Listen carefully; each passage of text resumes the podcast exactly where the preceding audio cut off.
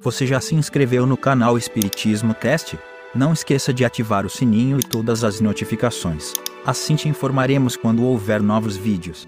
E ajude a manter este trabalho voluntário, clicando em Seja Membro. Com isso você nos ajuda a produzir mais conteúdo sobre nossa rica doutrina, com a melhor qualidade técnica possível. E não se esqueça de clicar no like e compartilhar com seus amigos. Gratidão pela sua presença.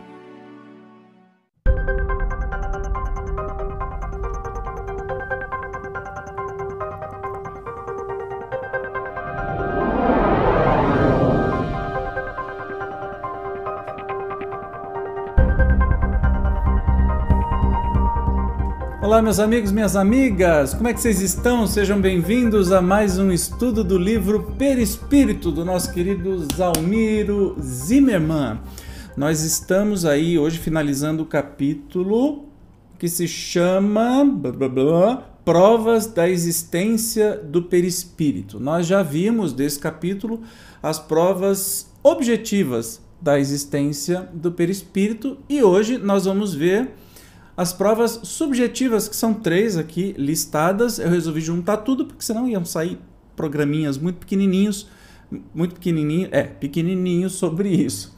Então, nós vamos sem demora para o nosso texto de hoje. A primeira prova subjetiva é a sensação de integridade. Vamos entender o que, é isso. Entre as provas subjetivas da existência do perispírito, avulta importância a chamada sensação de integridade, muito comum nos casos de amputação ou mutilação. Trata-se, aliás, de um fenômeno bem conhecido de médicos e fisiologistas. Amputados de um braço ou de uma perna experimentam a sensação nítida de ainda possuírem a parte do membro que lhes falta e com a impressão de que podem movê-lo.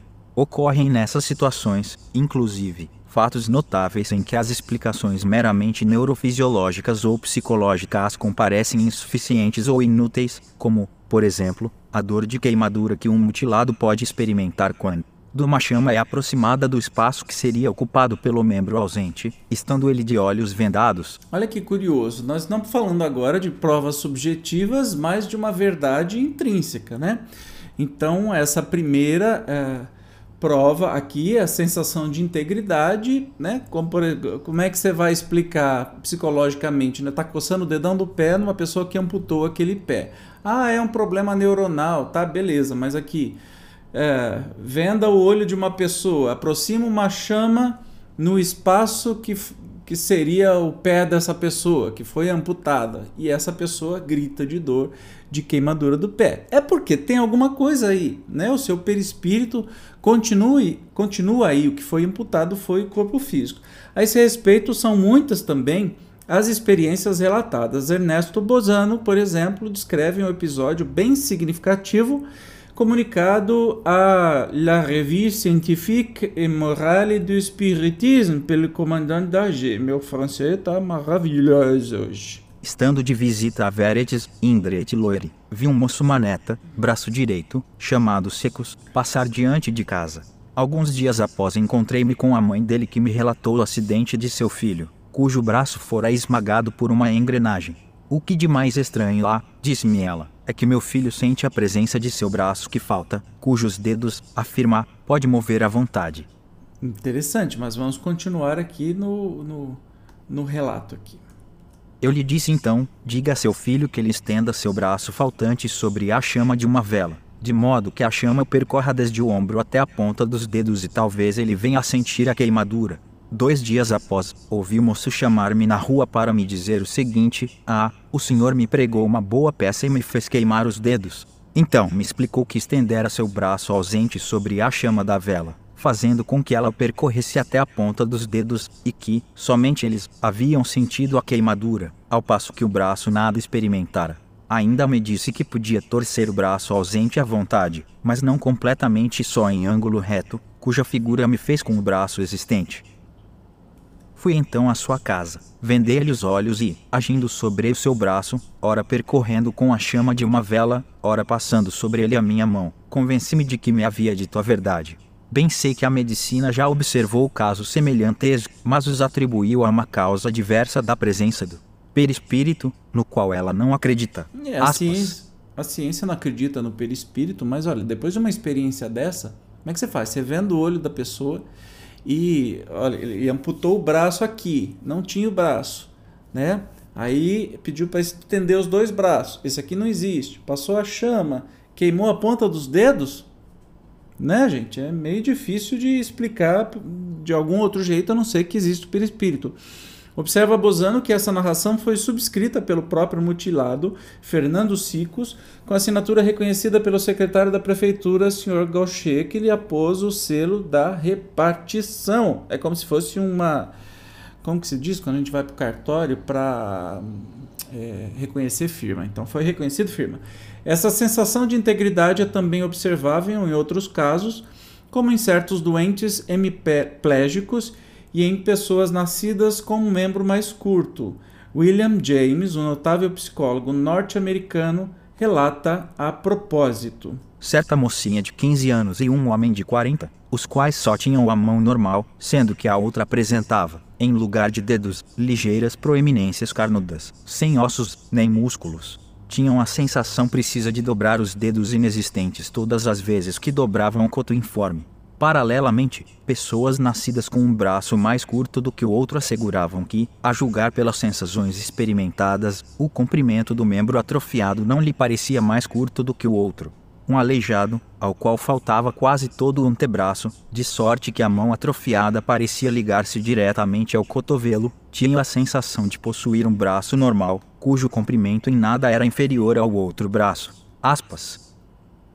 Evidentemente, a neurofisiologia oferece, em boa parte dos casos, explicações que merecem toda a atenção, sabendo-se que a ciência cumpre esclarecer, buscando as causas através de investigações quase sempre muito árduas. Todavia, é preciso bem discernir, uma vez que numerosos casos há em que as hipóteses formuladas pelos cientistas que não veem além do véu dos neurônios materiais simplesmente não condizem com a realidade e se podem explicar um aspecto do fenômeno, não o conseguem em relação a outro.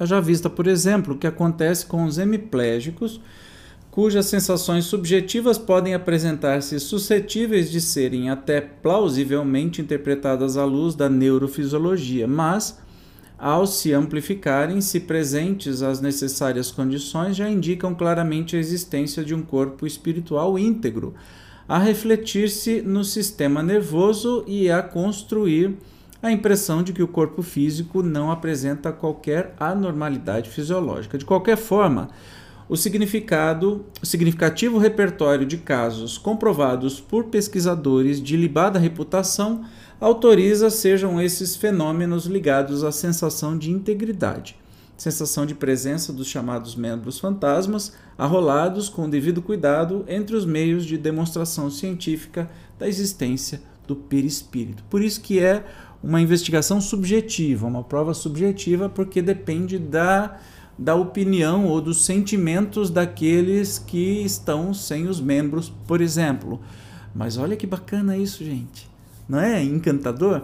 Mas não para por aí não. Agora tem as percepções extracorpóreas, né? Que são as percepções que certos sujeitos conseguem obter estando fora do corpo físico.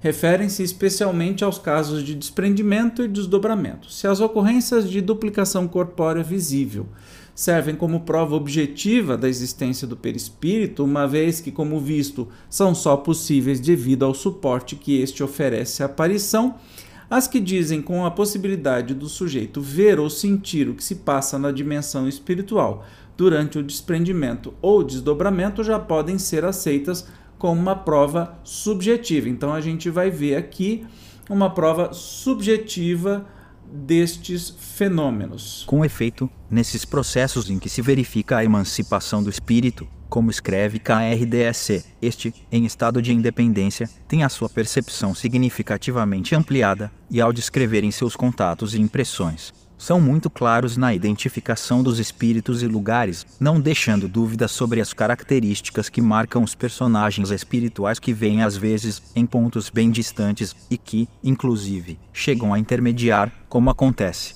por exemplo, com os sonâmbulos médiums, que até servem aos médicos desencarnados em suas prescrições. 33. essa percepção nítida dos espíritos, presente em experiências que se registram continuamente, em todos os lugares, comprova, também, a existência do corpo espiritual, instrumento de presença e comunicação, sem o qual nenhum espírito pode perceber ou ser percebido.